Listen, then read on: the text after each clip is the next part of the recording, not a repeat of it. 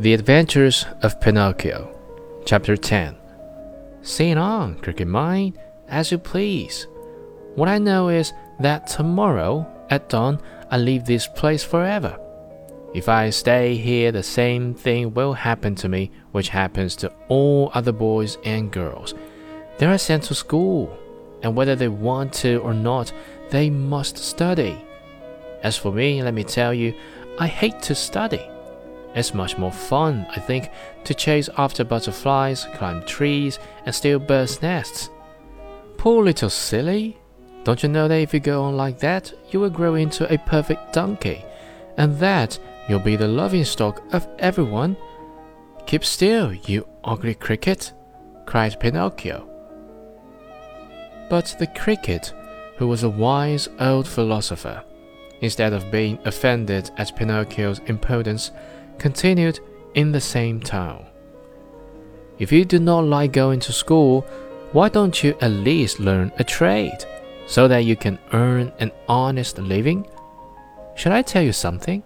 asked Pinocchio, who was beginning to lose patience. Of all the trades in the world, there is only one that really suits me. And what can that be? That of eating, drinking, sleeping, playing, and wandering around from morning till night.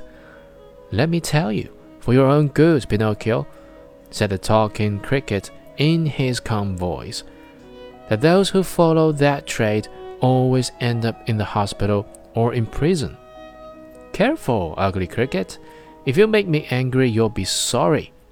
Poor Pinocchio, I am sorry for you. Why? Because you are a marionette, and what is much worse, you have a wooden head. At least, last words. Pinocchio jumped up in a fury, took a hammer from the bench, and threw it with all his strength at the talking cricket.